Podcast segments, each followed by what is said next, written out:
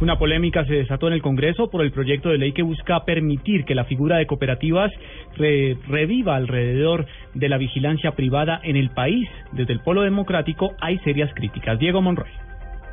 En medio del estudio de un proyecto con el que se busca restaurar la figura de las cooperativas de vigilancia y de seguridad privada, el senador del Polo Democrático, Iván Cepeda, aseguró que con esta iniciativa se busca revivir a las llamadas convivir. Es muy contraproducente que en el momento en que Colombia se apresta a unos acuerdos de paz y a la posibilidad de un posconflicto armado, sectores del Congreso eh, presenten una iniciativa que revive eh, ese viejo peligro de paramilitarizar el país a través de entregarle a empresas empresas privadas de seguridad o a cooperativas el manejo de asuntos de orden público. El senador Mauricio Liscano, autor de esa iniciativa, se refirió a estas denuncias. Pero me parece que, digamos, por colega y por respeto entre nosotros, pues faltara la verdad, digamos, un poco amenaza y mancha un poco de sangre el proyecto y lo, digamos, le pone a lápida diciendo que esto es volver a las convivir, lo cual no es cierto. El proyecto se someterá a debate el martes después de Semana Santa y se citará al ministro de Defensa, Diego Fernando Monroy, Blue Radio.